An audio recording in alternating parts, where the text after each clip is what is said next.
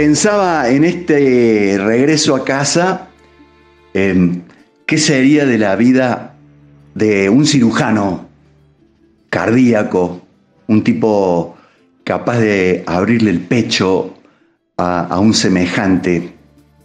A esta hora ese hombre también está volviendo a su casa, cansado, no cansado, feliz, frustrado. ¿Cómo vuelve un tipo como vos, doctor? Bueno, buenas noches, Vichy, gracias por estar e invitarme a estar presente con tu audiencia. Bueno, como vos lo dijiste, hay veces que uno vuelve cansado, hay veces que uno vuelve satisfecho por la labor realizada y otras que son mínimas vuelve frustrado porque no logró lo que quería conseguir. Eso es una mezcla de sensaciones.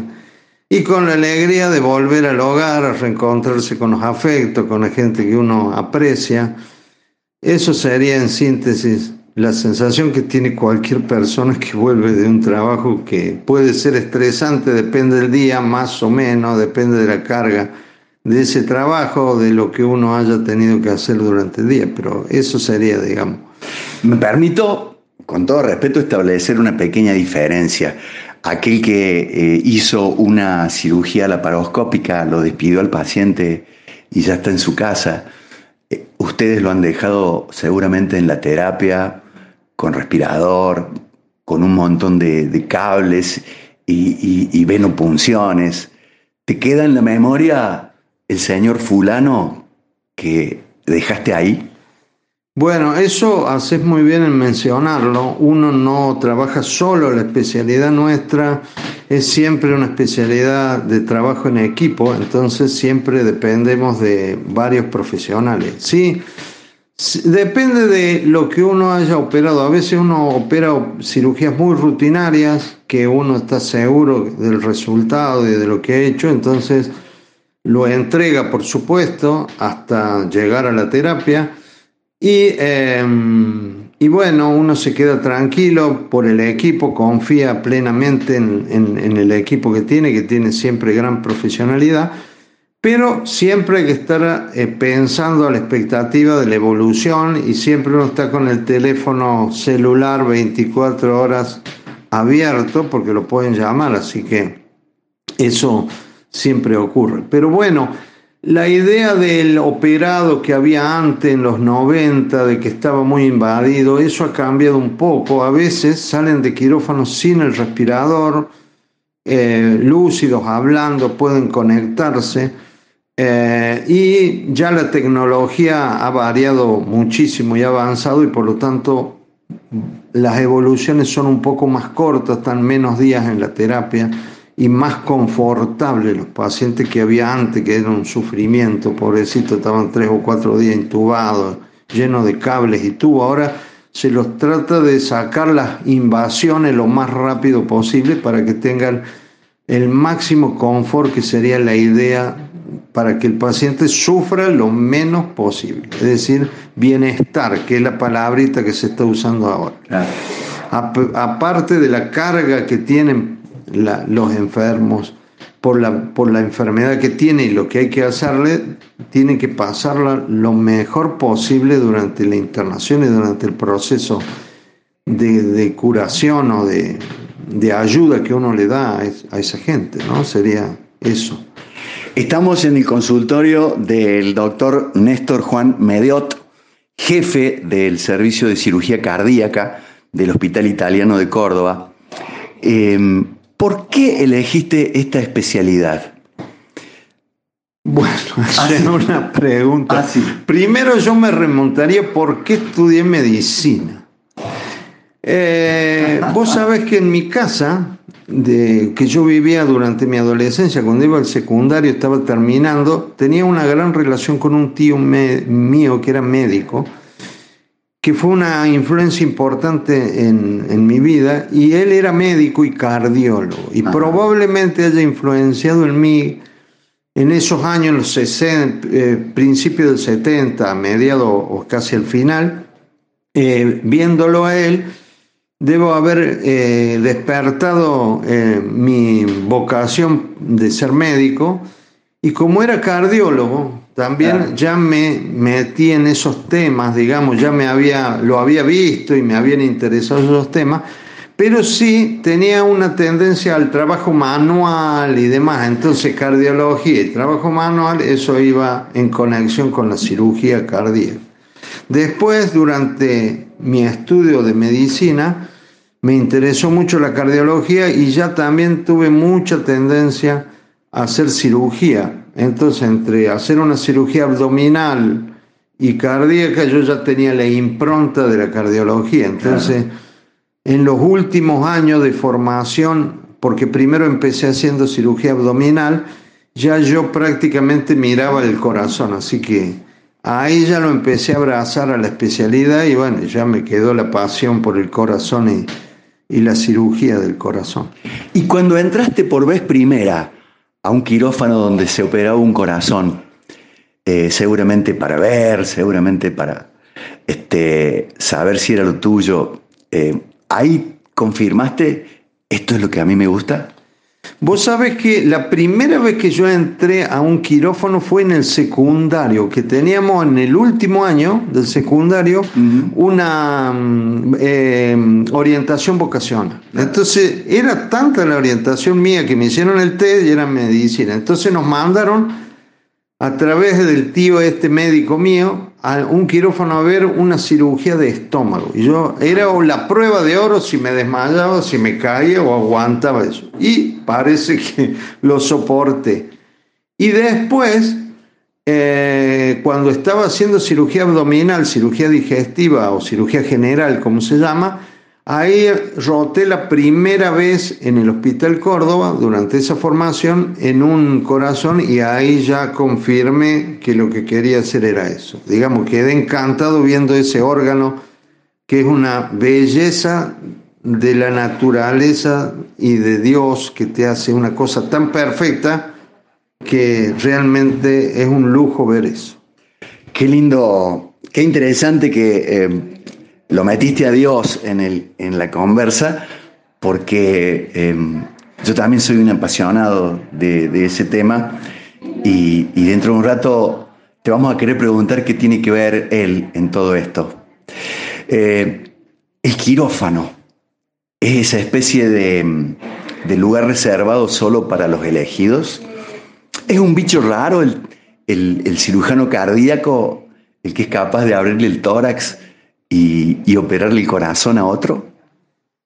Pues sabe que eso es como un mito. Para mí es un mito. Yo estoy en contra de los mitos, pero bueno. Todavía está en la creencia popular, porque viene de antaño, ¿no? que si te tocaban el corazón, eh, eh, quedabas mal para siempre. Tan es así que los operados de corazón eh, tienen un poco de insomnio, porque a la noche es el momento que te quedas solo. Entonces todavía en el subconsciente tenemos eso cultural que si te toca en el corazón se te puede parar a la noche y quién te va a ayudar. Entonces tratan de no dormir. Ese es un problema. Pero sí, no, el quirófano, digamos, yo no creo que sea para elegidos, sí para apasionados. Te tiene que gustar mucho, tenés que ser eh, apasionado eh, para poder soportar toda la carga de responsabilidad que tenés. Antes se decía que el quirófano era una catedral y que entraban solo el elegido, pero eso ya está superado. Sí, tenés que, cuando entras, como yo digo, cuando te pones la bata y entras a operar, tenés que transformarte en el hiperresponsable y a lo mejor, siendo hiperresponsable, empiezas a no gustarle a mucha gente por tu exigencia y, la responsabilidad que tenés que imprimir, a lo mejor la presión que le das al resto del equipo es mucha y ahí te haces impopular. Entonces por eso es el bicho raro, el loco que está operando un corazón. Pero después sos un hombre normal, que tenés amigos, tenés gente, que charlas de temas cotidianos y eso, eso es así. Sean ustedes bienvenidos a una nueva emisión de Los temas médicos, el programa de educación para la salud y calidad de vida en la radio. Hoy eh, tenemos el placer de estar junto al doctor Néstor Juan Mediot, jefe del Servicio de Cirugía Cardíaca del Hospital Italiano de Córdoba. ¿Qué es lo que hoy en día se está operando? ¿Cada vez operan menos? cada vez les toca los casos más difíciles? ¿Cómo es ese momento en que el corazón se detiene para que ellos trabajen y luego hay que volverlo a hacer latir? O no me digan que ahora lo operan andando. Hoy, en los temas médicos, el bisturí y el corazón.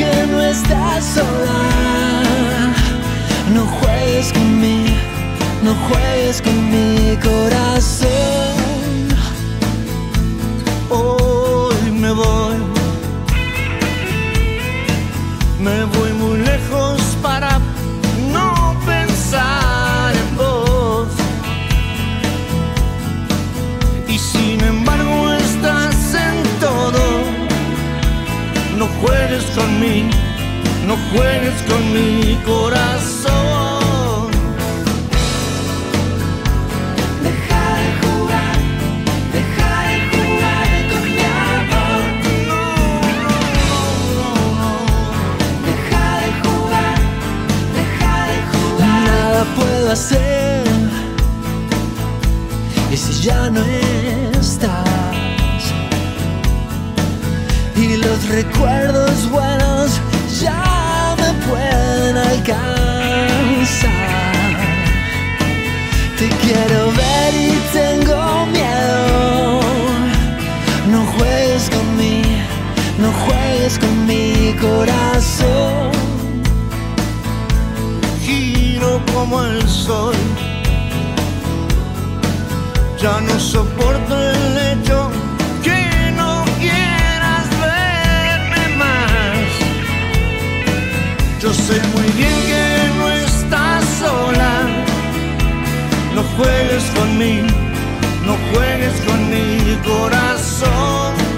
Oh. Deja de jugar, deja de jugar con mi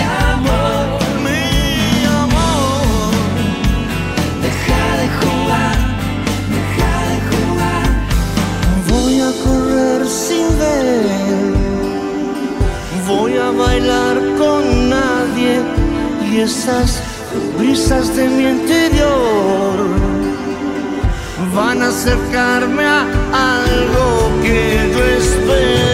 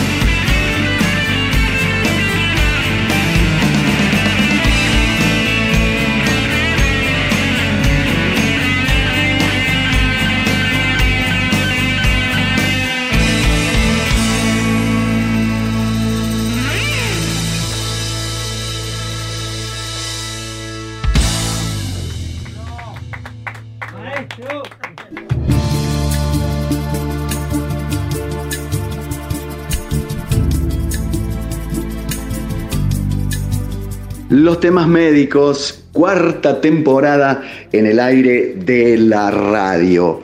Y estamos con el doctor Néstor Juan Mediot, jefe del Servicio de Cirugía Cardíaca del Hospital Italiano de Córdoba. ¿Qué, qué, ¿qué, qué andan haciendo los cirujanos, doctor? Operan o ya los hemodinamistas y la cardiología clínica les ha sacado toda la clientela?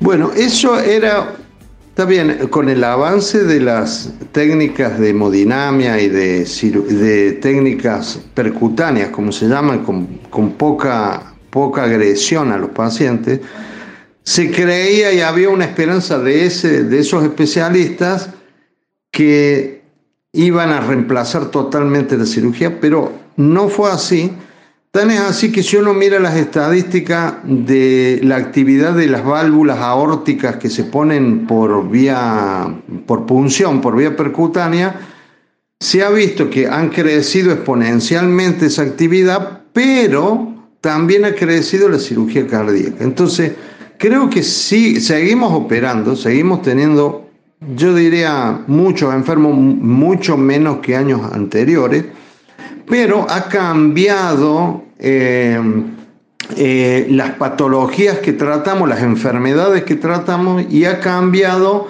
la forma en que los abordamos los enfermos. Es decir, tenemos que adaptarnos a las, a, las, a las, necesidades y a las exigencias de la sociedad y a los avances tecnológicos, porque si nos quedamos con lo que hacíamos hace 20 años atrás y no, no podemos seguir actuando.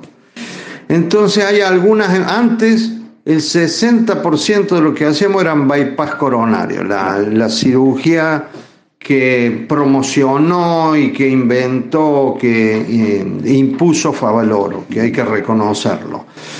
Pero ahora eso ha bajado. ¿Por qué? Porque la sobrevida de los pacientes es mayor y ahora es muy común ver gente que está muy bien, que tiene 80, 85 o 75 años y ahí prevalece otra enfermedad, que es la obstrucción de la válvula aórtica, que se llama estenosis aórtica. Entonces ahora lo que prevalece son las operaciones sobre las válvulas más que sobre lo coronario. Pero todavía operamos coronario, pero no en esa proporción que hacíamos antes. Y luego hay una tendencia que seamos lo menos agresivos posible, entonces las incisiones son más pequeñas, tratamos de tenerlo lo menos posible internados, que estén lo más cómodos y que la pasen lo mejor posible, con el menos sufrimiento posible, eso serían, digamos, lo que ahora estamos haciendo últimamente. Dijiste recién, y lo dijiste eh, así tan tranquilo, cambio de válvula por vía percutánea. ¿Te, lo imaginabas a eso cuando empezaste a, querer ser cirujano cardíaco? No, para nada. Hay cosas que... Es que la, cardiología y todos los derivados que nosotros estamos metidos ahí ha avanzado tanto, tanto en estos últimos años que sorprende. Y la industria, eh, digamos, farmacéutica y la industria que vende... Eh, descartables médicos y válvulas y demás, eh, tiene una inversión tanto eh, en, investigación que han aparecido cosas eh, muy buenas y muy avanzadas. Y eso nosotros ni pensábamos que iba a pasar, pero bueno, se desarrolló y ahora es algo habitual. Nosotros siempre nos diferenciamos que decimos no es un cambio de válvula porque se implanta la válvula, pero tiene buen resultado en casos seleccionados, no es para todos los pacientes, pero sí hay gente que sí, yo recibo en el consultorio, Tanes ha cambiado nuestra actitud ante las enfermedades, que yo recibo en el consultorio gente que veo que no, que tienen mucho riesgo para una operación convencional de válvula órtica y los envío para que le pongan esa válvula, eso sí, es decir, que hemos, tenemos que cambiar de actitud y trabajar en, conjunto con los hemodinamistas porque si no estamos fuera de juego, digamos. ¿Cómo se prepara a un paciente para ser operado del corazón? ¿Qué, tiene de especial o de diferente respecto al que viene por una apendicitis, al que viene por una cirugía de adenoides.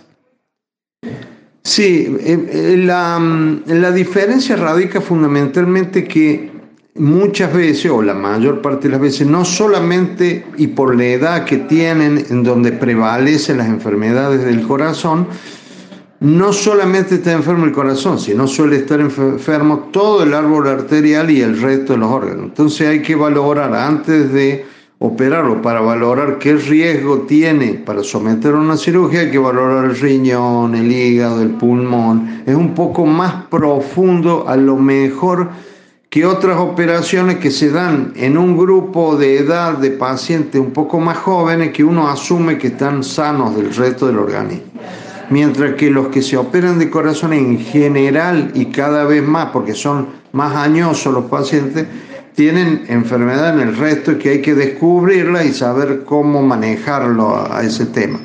Eso sería. Y después es importante la preparación psicológica del paciente para que asuma su enfermedad y que asuma que tiene solución, que no se deprima, porque el gran riesgo, digamos, de después de la operación y antes, que también es un factor de enfermedad cardíaca, es la depresión. Entonces, eso es muy importante que tengan una preparación y que, se, y que generen confianza, que haya una confianza mutua entre el grupo familiar, el enfermo y el médico que lo va a tratar. En este caso sería el cirujano. Eso es muy importante. Generar esa empatía es lo más importante. Ese señor se interna varios días antes, el día anterior, viene caminando de la casa al quirófano. Está bien, mira, eso es un tema importante. Antes lo internamos dos o tres días antes, pero ahora tratamos que esté lo menos posible en la institución. Entonces se internan el día antes para poder chequear eh, una serie de distintos laboratorios antes de último momento y los elementos que se necesitan y verlo al paciente y que todo el equipo quirúrgico lo vea, pero es el día antes. Eh, ya no los internamos tantos días antes, a veces por alguna cuestión de obra social por ahí lo sabemos internar, lo operamos a la tarde habitualmente y lo sabemos internar a la primera hora de la mañana. Pero tratamos de internarlo la tarde anterior para que estén lo menos posible internados.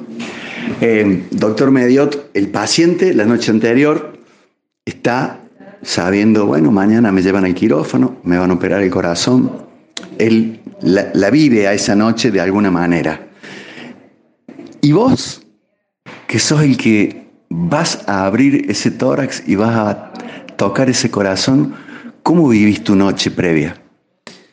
Mira, eso es como te, eh, decía antes, es, eh, depende de la, complejidad de la operación. Si es una operación eh, simple y que la hacemos rutinariamente, digamos, siempre uno lo tiene presente la noche anterior, que el día próximo tiene una cirugía, por lo tanto, siempre hay, hay, hay una preocupación implícita. Será esa preocupación será mayor o menor de acuerdo a la complejidad de la operación que tenés al otro día.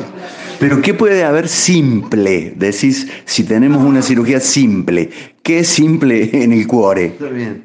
Sí, no, simple yo me refiero a que es una cosa rutinaria que hacemos todos los días. Por ejemplo, un bypass coronario con buenas arterias, que, no, que el corazón tenga una buena función, que no haya tenido tantos infartos, eso sería una cosa rutinaria. O por ejemplo, cerrar una comunicación dentro del corazón que es una CIA, que es una cirugía que no es muy compleja. Ahora, si el caso es que hay que cambiar la aorta, que qué sé yo, y que no es rutinaria de todos los días, ahí uno siempre, y ahí te repito algo que me decía un jefe mío que vos lo conoces, que el doctor Uribe, que decía, tenés que velar armas, como hacían los, los caballeros que tenían la batalla el otro día, que casi no dormían y se preparaban y estaban con la lanza preparado la noche anterior para que no lo sorprenda el, el enemigo al otro día. Entonces ahí sí tenés que guardar una cierta preocupación y meditar, fundamentalmente no una preocupación de miedo, porque el miedo paraliza ya a la altura de la experiencia que nosotros tenemos, ya eso no es adecuado, pero sí hay que meditar muy bien, paso por paso y repasar paso por paso lo que uno va a hacer al otro día para disminuir al máximo los errores que pueden aparecer. Entonces ese repaso se hace la noche anterior. El doctor Néstor Juan Mediot, jefe del Servicio de Cirugía Cardíaca del Hospital Italiano de Córdoba. En el próximo bloque vamos a tratar de ingresar imaginariamente con ellos al quirófano y saber cómo es que llegan hasta el corazón. ¿Qué sienten al verlo latir? ¿Qué se siente verlo sanar?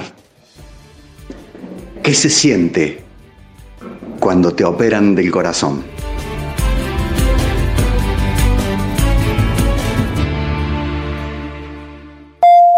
Entre los planes de salud que ofrece el Hospital Italiano de Córdoba, deseamos destacar el Plan Platino, considerado uno de los más relevantes en cuanto a los sistemas en coberturas de salud. Se trata de un plan prepago para mayores de 60 años con 100% de prestación en consultas, laboratorio, diagnóstico por imágenes, cirugías, farmacia al 50% y lo más importante, médico personal que lleva tu historia clínica. Además, posee servicio de emergencias y urgencias a través de la empresa Vital y asistencia al viajero por Argentina. El Plan Platino para mayores de 60 años en promoción a 17.400 pesos mensuales. Si abonás con Visa, Máster o Naranja, el primer mes va sin cargo. Mencionando Radio Sucesos, 30% de descuento durante un año. El Plan Platino del Hospital Italiano de Córdoba. Tenemos planes de salud para cada etapa de la vida o para complementar tu mutual u obra social. En el Hospital Italiano de Córdoba, para todos hay un plan 0810 333 9701. Te cuidamos siempre. Todo lo que necesitas para tu moto, encontralo en Okinoy. Fábrica y distribución en todo el país. Repuestos, accesorios, motocicletas y vehículos eléctricos. Okinoy. Teléfono 475-01-1111. Conoce todos nuestros modelos y productos en arroba Okinoy Córdoba. Somos los especialistas en seguros de vida. Cuidamos tu vida y la de tu familia. Contrata hoy tu seguro de vida y disfruta de estar protegido. Llama al 0810-222-3535 o ingresa a carusoseguros.com.ar. Caruso Seguros, tu segura compañía. Superintendencia de Seguros de la Nación. Para consultas reclamos 0800 666 8400 www.ssn.com.ar. Seguimos sumando beneficios en las farmacias del Hospital Italiano. Ahora lo pedís, lo tenés. 156 14 93 39. Envío a domicilio sin cargo en nuestras sucursales de Córdoba Capital. En las farmacias del Hospital Italiano lo pedís, lo tenés. 156 14 93 39. Escuchando una radio apasionada hecha para oyentes atentos y por gente de radio. Sucesos. FM 104.7 www.radiosucesos.com Toda una radio.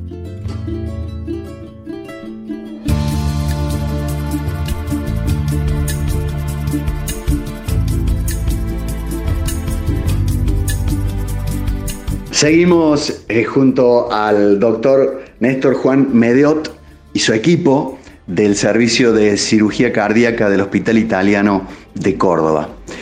Imaginariamente nos hemos metido en el quirófano. El doctor ya se puso el ambo, ya camina hacia el sector de lavado de manos. Eh, ¿Ahí ya estás operando? Ahí ya virtualmente uno cambia de actitud y está hiperconcentrado en la operación. Desde ahí ya uno tiene que cambiar. Eh, y ahí tiene que estar concentrado en todos los pasos de la operación y uno tiene que tener como un reflejo de hipercontrol de la situación, como lo que se llama visión periférica, es decir, no solamente focalizar en el enfermo, sino en todo el entorno, es decir, como un director de orquesta tenés que, ya cuando entras al quirófano, detectar si hay anormalidades o si todo está funcionando bien. Esa es la primera impresión cuando uno abre la puerta del quirófano. Eh, y luego, bueno, ya se pone la bata estéril y ya empieza todo el procedimiento en sí, donde uno ya lo tiene. En general, uno lo tiene automatizado. Ya prácticamente en el cerebro los movimientos están automatizados, que eso te da la certeza de la seguridad hacia el procedimiento que uno va a hacer, ¿no? Pregunto, eh, ¿te gusta ver al paciente despierto, saludarlo, decirle quién sos y qué va a suceder? o ya ha comenzado la tarea del anestesiólogo y, el resto de tu equipo? Bueno, esa es una buena observación, una muy buena pregunta, porque el paciente en general, como ve a tanta gente, empieza a autopreguntarse, che, ¿acá quién me va a operar? Porque yo no estoy viendo al que yo vi en el consultorio, el cual me explicó, el cual yo le tengo confianza. Eh, no está, no. Entonces es importante verlo, darle la palmadita en el hombro y darle seguridad que vos estás. Eh, eso es muy importante. además uno, además uno desnudo total y con, con, unas lámparas de frente que parece un, colectivo de, de gran porte. Sí, esa es una sensación de indefensión total, porque uno está sin la ropa, aunque está cubierto con una bata y demás, pero hay luces que encandilan, hay gente que habla de temas y le dicen cosas, y sí, eso sí, necesita ver a alguien familiar que ya haya visto, que le haya generado confianza para poder dormirse sin estrés, porque imagínate, dormirse con estrés este, no es algo aconsejable, digamos. ¿Sabes de antemano por dónde vas a entrar? ¿A dónde va el, el bisturí? ¿O es de acuerdo al caso? No, no, no, no, eso está planificado perfectamente antes. Uno no puede entrar con improvisación, eso se, excepto que haya alguna necesidad imperiosa de cambiar que puede ocurrir de acuerdo a lo que uno observa o la situación que se presente, ahí uno puede cambiar de táctica, pero en general está planificado con los estudios previos, con el examen del enfermo, con la, con la patología que tiene ya eso tiene que estar planificado, eso es absoluto así. Eh, ¿Vos le das la orden al anestesista que comencemos? Sí, en, general eh, nosotros, eh, bueno, ellos cuando están listos y el quirófano está preparado, lo mandan a pedir desde donde está internado el paciente. Cuando llega el quirófano, uno en general ya está esperándolo el paciente. Y sí, ya cuando el anestesista nos ve a nosotros, sabe que lo puede dormir, eh, lo puede anestesiar. Pero es al revés. Antes de hacer la incisión en la piel, nosotros le preguntamos al anestesista si está en condiciones bien dormido y en un plano adecuado para que no siente dolor y que después no se acuerde de todo lo que uno le hace. Eh, entonces siempre le preguntamos, doctor, ¿podemos empezar? Y ahí esperamos, ellos te pueden decir, bueno, espera un poquito, que todavía no está en plano, pero siempre hay una comunicación fluida. Eso, eso ¿Cuánta gente está en el quirófano eh, para una operación del corazón? Y por lo menos, de acuerdo a la, a la operación que haga, pero por lo menos mínimo 7 a 10 personas participan. Doc, y ha llegado el momento de, bueno, eh, calculo hacerle antisepsia de la, de la zona torácica, los campos quirúrgicos, pero llega el momento de, de incidir. ¿Es ese huesito, por mi culpa, por mi culpa, ese hueso duro que tenemos frente al tórax, el primer rival? Sí, eso en los primeros años, cuando uno todavía no estaba del todo formado, sí, es el primer rival. Después ahora ya no, no tanto, pero sí es el primer rival a, a transponer, porque el corazón está detrás de un hueso que es ancho o plano, que le llamamos nosotros, que se llama esternón. La mayoría de las operaciones se hacen cortando ese hueso. Sí que es, digamos, lo más, la estructura más dura que tenemos que, y lo más grosero que hacemos, porque el resto, ya cuando trabajamos sobre el corazón mínimo, ya son actitudes mucho más de movimientos muy finos y precisos que hay que hacer, es la gran diferencia.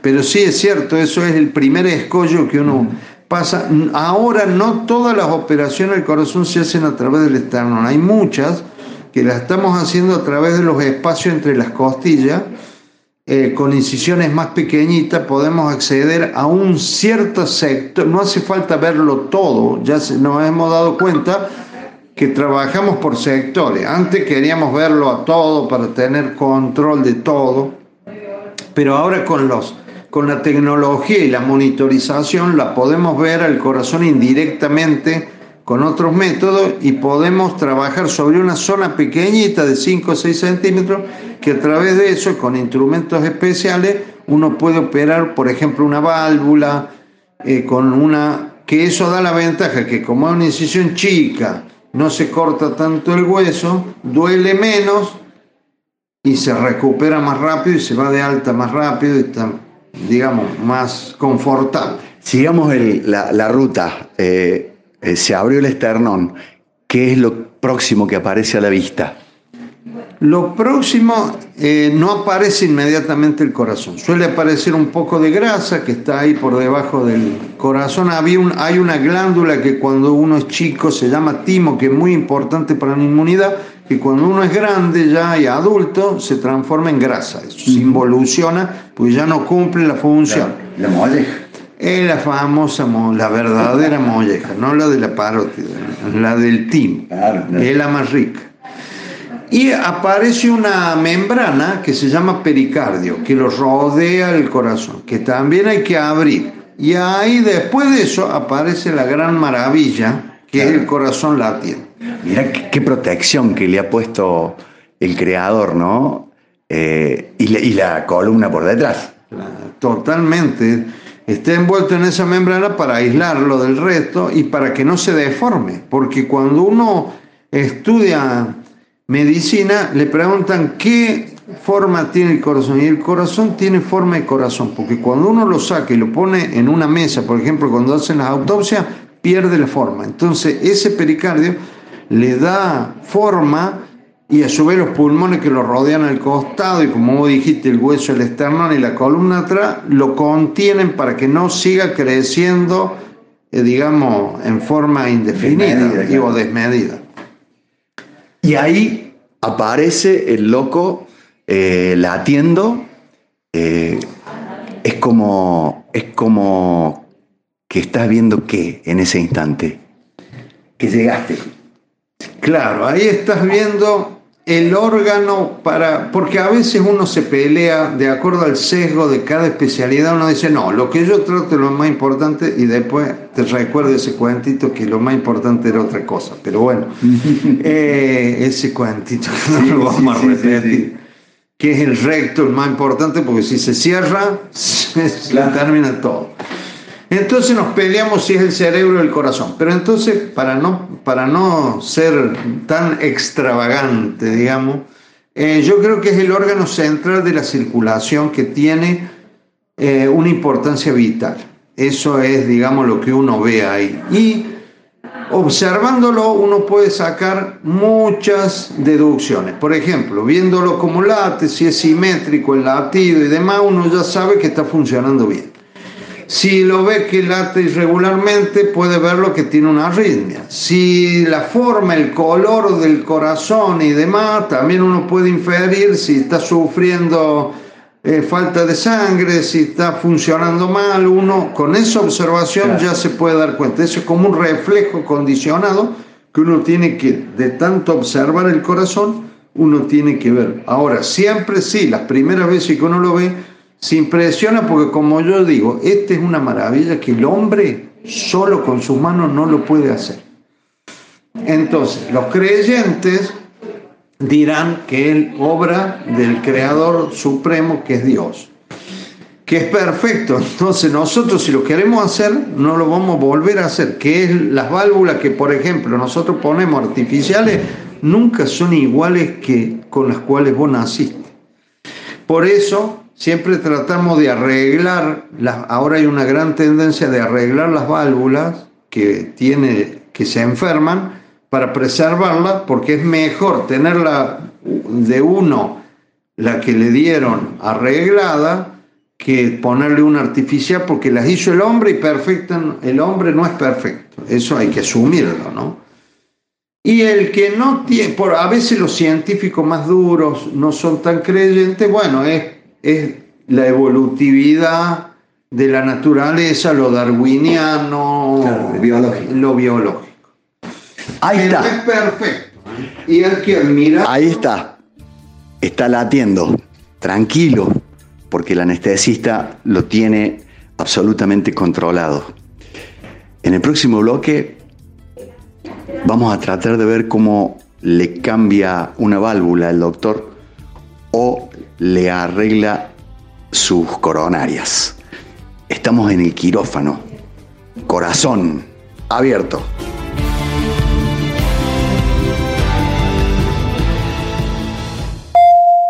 Otro de los sistemas de salud que ofrece el Hospital Italiano de Córdoba es el Plan Mayor, cuya importancia radica en que suma beneficios a los afiliados a PAMI, atención médica con los especialistas de nuestro hospital y médico personal a cargo de la historia clínica. Además, posee cobertura al 100% en internaciones, kinesiología, odontología y farmacia, servicio de traslado, emergencias y urgencias con Vital, médico y enfermería a domicilio, cobertura por robo en vía pública y cajeros automáticos, asistencia en viajes por Argentina, el Plan Mayor que suma beneficios a los afiliados PAMI a tan solo 6.100 pesos mensuales. Con Visa, Máster o Naranja se bonifica el primer mes y quienes vengan referidos por la radio obtienen el 30% de descuento en el primer año. El Plan Mayor del Hospital Italiano. Tenemos planes de salud para cada etapa de la vida o para complementar tu mutual u obra social. En el Hospital Italiano de Córdoba, para todos hay un plan 0810-333-9701. Te, cuidamos, siempre. Polo Positivo presenta su nueva tienda online en electricidad e iluminación. polopositivo.com.ar. Entrás, elegís y compras con todos los medios de pago. También te esperamos como siempre en nuestro showroom de Jerónimo Cortés 40, Alta Córdoba. Polo Positivo, energía positiva. Aprovecha el mes de las ofertas en las farmacias del Hospital Italiano. Para mejorar tu potencia muscular llegó ENA, creatinina micronizada. Seguimos sumando beneficios en las farmacias del Hospital Italiano. Córdoba, Altagracia, Salsipuedes y muy pronto en nuestra sucursal número 10 en Colonia Carolla. Los deportistas y los músicos. La hinchada y quienes cantan y bailan desde el campo.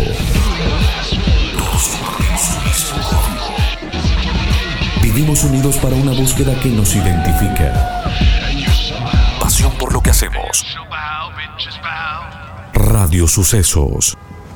Gente de radio.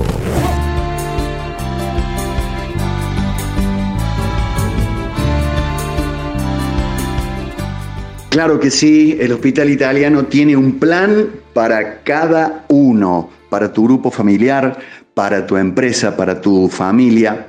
Llama y consulta.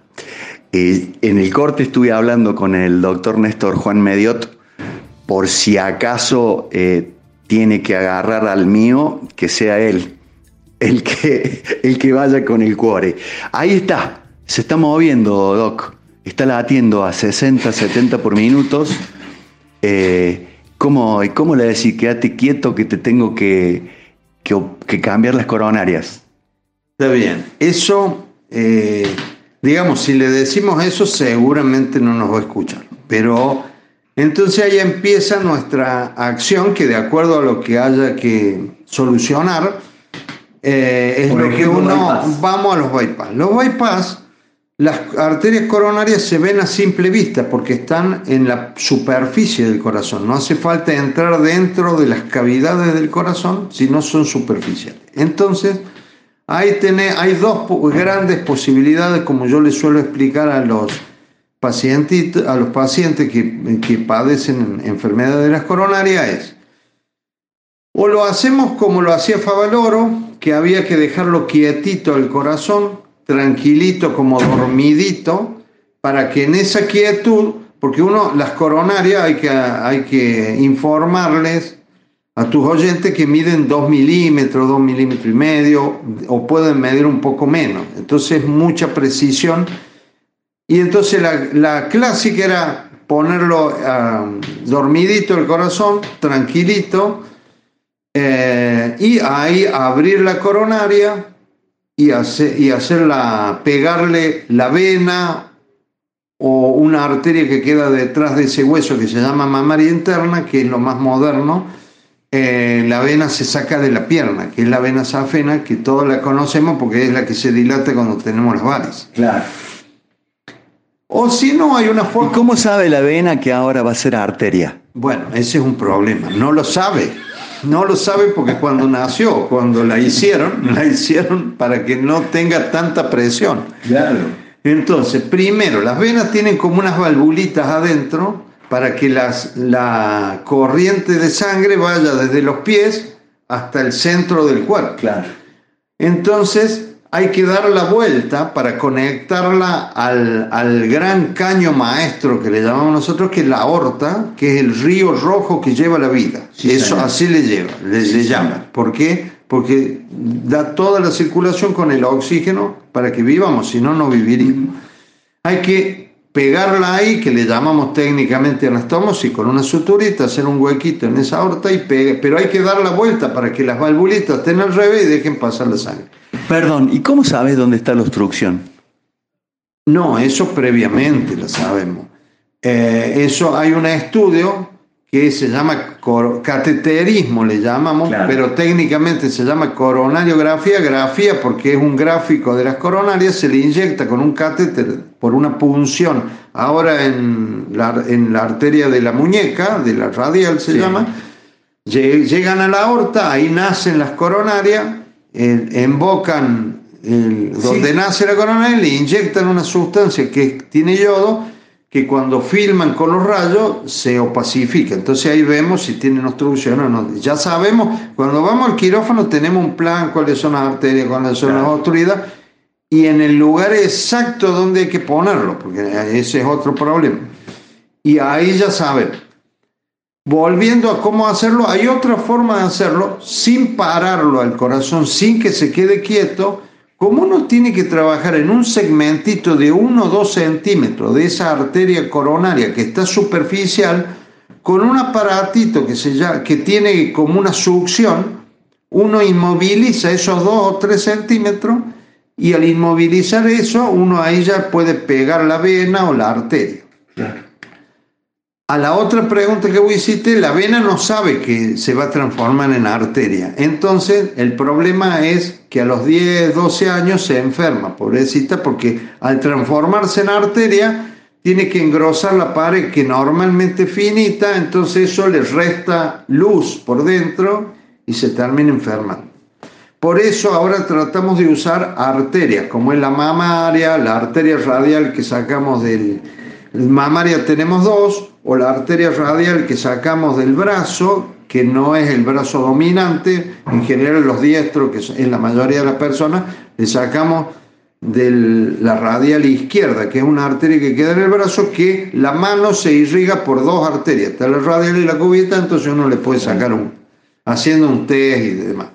Esas arterias, como ya saben ellas, como vos les decís, que ya sabieron desde entrada, desde que nació esa arteria, sabe que va a recibir sangre arterial y más presión, están más acostumbradas y duran más tiempo esos bypass. Entonces, cuando la persona es muy joven, que sabemos que va a vivir muchos años, usamos arterias y no venas. Cuando la persona sabemos que no va a vivir más de 10, 12 años, ya ahí ponemos venas más la mamaria. La mamaria se usa siempre. Doc, y mm, a todo esto, si el corazón está latiendo, por, es- por esa coronaria va sangre. Cuando vos la pinchas, ¿no te saltan 120 milímetros de mercurio al ojo de sangre? Sí, 120 no tienen porque como se ha reducido tienen menos, pero sí, está bien, es una buena pregunta.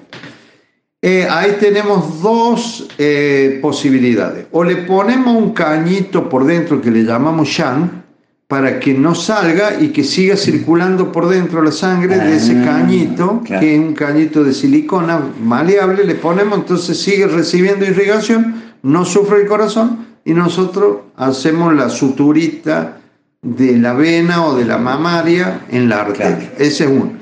Y la otra es ponerle como unas ligaduras proximales y distales en ese pequeño segmentito para que no pase sangre. ¿Y no se infarta? Eh, en general no, es una buena pregunta esa. En general no, porque en, en menos de 10 minutos hay que hacer esa anastomosis. Oh, Y hay un fenómeno que se llama precondicionamiento isquémico, que si vos le haces pequeñas obstrucciones previas, lo obstruís la larga, lo obstruís la larga, el metabolismo del, del músculo cardíaco miocardio. cambia, pero en general es porque uno tarda tan poquito que en ese tiempo no llega a infartarse. Qué maravilla. Hicimos un puente o dos o tres eh, y luego, ¿cómo es la, la- salida? ¿Cómo comienzan a irse desde ahí? Bueno, mira, cuando se hace sin la bomba de corazón-pulmón, que ya vamos a explicar cómo, eh, en qué consiste, eh, ya uno lo ve que el corazón se recupera porque algún pequeño sufrimiento tiene cuando uno hace sin, sin la bomba y sin pararlo el corazón, pero se recupera rápidamente y bueno, uno eh, se fija que no sangre nada, se hace lo que se llama hemostasia y luego, luego se cierra el hueso y ya termina la operación.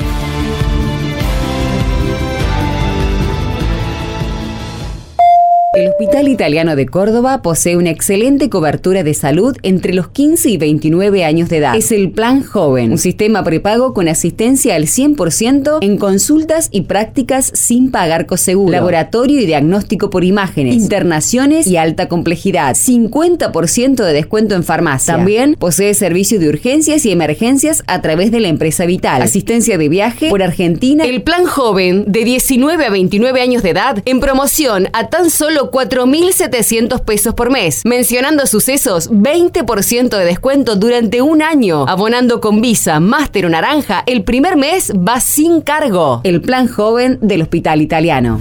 Tenemos planes de salud para cada etapa de la vida o para complementar tu mutual u obra social. En el Hospital Italiano de Córdoba, para todos hay un plan 0810-333-9701.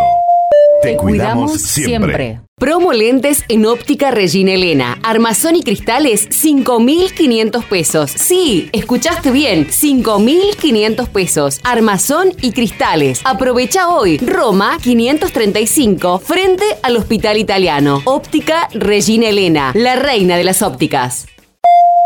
Seguimos sumando beneficios en las farmacias del Hospital Italiano. Ahora lo pedís, lo tenés. 156 14 93 39. Envío a domicilio sin cargo en nuestras sucursales de Córdoba Capital. En las farmacias del Hospital Italiano lo pedís, lo tenés. 156 14 93 39. La Mutual, siempre a la vanguardia para atender mejor a la tercera edad. Hospital Italiano de Córdoba. Adhiérase a nuestro plan de salud 0810-333-9701. Usted está escuchando una radio apasionada hecha para oyentes atentos y por gente de radio. Sucesos. FM 104.7. www.radiosucesos.com. Toda una radio.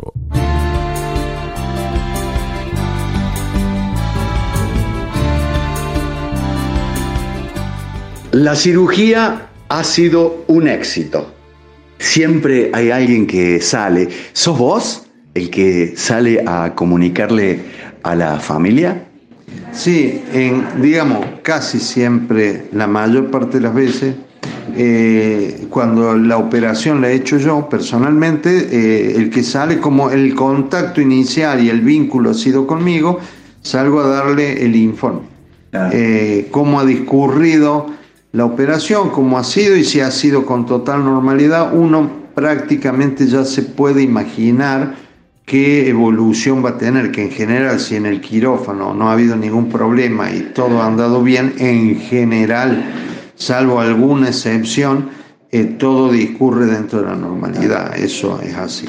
¿El paciente se despierta en el quirófano? Bueno, ahora estamos tendiendo a que cuando la operación es corta, no ha habido problema, es uno, la función previa del corazón es buena y, se lo nota que se está recuperando bien, los despertamos y le sacamos el respirador al quirófano. Y ahí sí, bueno, lo, lo estimulamos, le decimos que está todo bien, que se quede tranquilo y le hablamos. Eh, eso es lo nuevo que es mejor porque ya va sin el problema del respirador, que también es un problema porque es algo artificial y, no normal que interfiere con la función de los pulmones y del corazón. Entonces eso es un adelanto que estamos aplicando en los últimos años y lo estamos sacando despierto de quirófano. De ahí a terapia y si todo anda bien, ¿cuántos días más para ir a la habitación común? Normalmente están cuatro días, dos o tres días en, el, en, la terapia, prácticamente dos días diría yo, después pasan a la habitación común y al cuarto, quinto día, si no ha habido ninguno, no ha mediado ningún problema, ya estamos mandándolos a la casa de alta para que continúen la recuperación en la casa. No significa que ya están recuperados del todo. Pero bueno, eso es así. Em, y, hay después una especie de control hemodinámico para ver si esos puentes están andando o si esa válvula ahora abre y cierra bien. Sí, sí, sí, eso hay, digamos, hay indicios eh, por la monitorización, clínicos de monitorización, por los monitores, por el electrocardiograma, que nos dan indirectamente si anda bien o mal. Pero hay una herramienta muy importante que es el ecocardiograma, que se puede hacer a través del esófago, que se llama transesofágico, porque el esófago es un órgano que está por detrás del corazón, entonces estamos cerquita y ahí podemos corroborar si tenemos alguna duda, si la válvula funciona bien, si el puente funciona bien. Hay un método en el quirófano, que es por Doppler, que uno le mide el flujo al puente coronario y ahí sabe si lleva la suficiente cantidad de sangre y si está funcionando bien ya virtualmente no deberían salir de quirófano los pacientes sin haber chequeado que el puente esté bien y funcionando bien y lleve el caudal de sangre que deba, porque si uno detecta que no, habría que volver a repetirlo y hacerlo si es por un problema técnico que ha habido un inconveniente. Eso es así. Eh, doc, en, finalmente, ah, en varias oportunidades nombraste a Dios. ¿Vos crees que... Eh, tiene algo que ver con que te vaya bien como paciente, que te, cumplas una buena performance como médico, o, esto es un tema técnico de, y si se tenía que morir, se, se muere, y si tiene que vivir, vive. Está bien, vos sabés, yo bueno, pero es algo personal. Yo antes, porque los pacientes es muy común los creyentes fundamentalmente, que después de una operación uno le pregunte a los pocos días cómo le va, cómo le fue, qué, cómo se siente y te contestan gracias a Dios bien. Entonces antes a mí me molestaba porque decía, ¿y yo qué hice acá con todo esto? pero ahora, claro, pero ahora yo ya lo estoy aceptando más a eso. Yo personalmente me considero agnóstico, ¿no? Eh, porque vengo de una familia de ese tipo, pero no lo niego. El agnóstico no es el ateo, sino que, eh, pero en por ahí cuando uno esté en extremo lo nombro a Dios, te digo. Pero acepto eso, sí creo que puede haber un ser superior que te ayude. Ahora, te va a ayudar a que vos seas expeditivo y que vos hagas la técnica, no te va a agarrar la mano y te va... Esa, esa misticidad no, no creo que exista. Sí te va a ayudar a que, o te va a lo mejor dar la espiritualidad para que vos estés tranquilo y para que vos adquieras los conocimientos, las habilidades y que, y que tenga la suficiente inteligencia para, como para ayudar al enfermo. En eso sí te creo pero no creo que alguien te vaya a agarrar las manos y demás. Cómo le vaya a los enfermos depende del riesgo, de los estudios, de la... Cada vez la ciencia está avanzando más que todos los estudios, ya antes de la operación, nos pueden llegar a decir con un gran grado de exactitud cómo va a responder a lo que uno le haga a ese enfermo. Eso sí. Ahora, hay que respetar, yo respeto la espiritualidad de todos y bueno, eso, y muchas veces uno eh, apela a esa espiritualidad cuando lo ve desesperado el paciente o, que lo ve, ¿me O a veces lo, a la familia, cuando el paciente no evoluciona como uno quiere, por ahí le decimos, mire, hay que tener un poco de resignación y los mandamos a que eh, a, que vayan a rezar o que, que sigan espiritualidad, pero eso es para ayudarlo a él, no lo usamos como técnica y como, digamos, como algo rutinario, no, usamos la ciencia para ayudarlo, si no, no seríamos médicos en última instancia. Por último, doctor Mediot, te toca a vos ser un paciente cardiópata, con una cardiopatía isquémica, algo agudo. Eh, ¿Qué haces? ¿Rajas para la guardia? ¿Vas para hemodinamia? ¿Vas para la iglesia? ¿O vas para el quirófano? Bueno, eso es, vos sabés que es una pregunta que uno se la hace cuando es médico. ¿Qué hago si me pasa esto? ¿Hago lo que yo aconsejo o yo no hago lo que aconsejo? Y ahí es una, una disquisición eh, importante. Eh, yo diría que eh, lo ideal es ponerse en manos de un colega y no opinar uno como médico, sería lo idealizado. No sé cómo voy a reaccionar si me llega a tocar pero lo ideal, porque hay colegas míos que me dicen, bueno, yo ya te elegí, que si me pasa algo en el corazón, vos me vas a ayudar. Yo digo, bueno, dale. Eh, pero cuando uno lo le toca, no sé en ese momento qué vas a decidir. Hay que, tendría que yo tener, o digamos, pediría para mí, para mi interior, tener la tranquilidad de decidir bien. Y lo ideal sería ponerse en manos de otro colega que uno lo puede o no haber elegido antes y no actuar uno como médico, porque ahí es cuando se equivoca. Pero bueno, si uno tiene que ir a quirófano, habrá que ir a quirófano, si uno tiene que ir a hemodinamia, habrá que ir a hemodinamia, depende de lo que uno le haya tocado, ¿no? Creo que el gran mensaje final de, todo lo que has dicho, doctorazo, es eh, cuídalo al, al bobo porque no, no hay nada que lo pueda suplantar y, si te toca que se te enferme, recurrir a la consulta y no, no irse para la casa.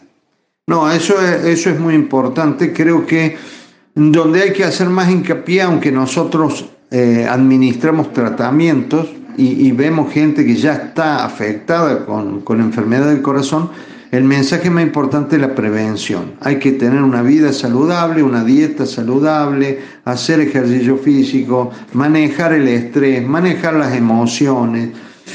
Eh, controlarse la presión arterial es algo muy importante, bajar el consumo de sal y todo eso, si uno lo hace durante un periodo largo de tiempo, seguramente va a beneficiar y va a tener un corazón sano y una vejez sana con buena calidad de vida.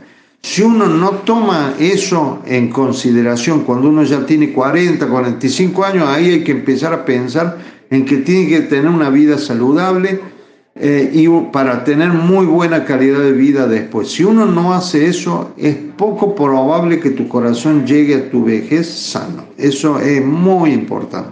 Creo que es el mensaje que habría que dar desde el punto de vista cardiológico, ¿no es cierto?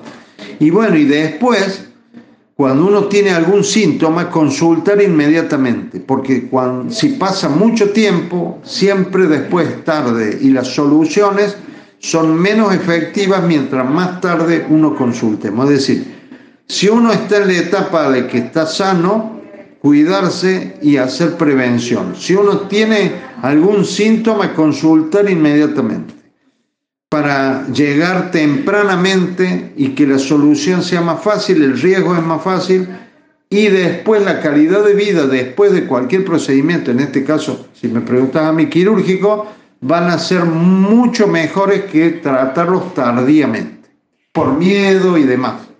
Y lo dice un hombre que hace un montón de años opera el corazón.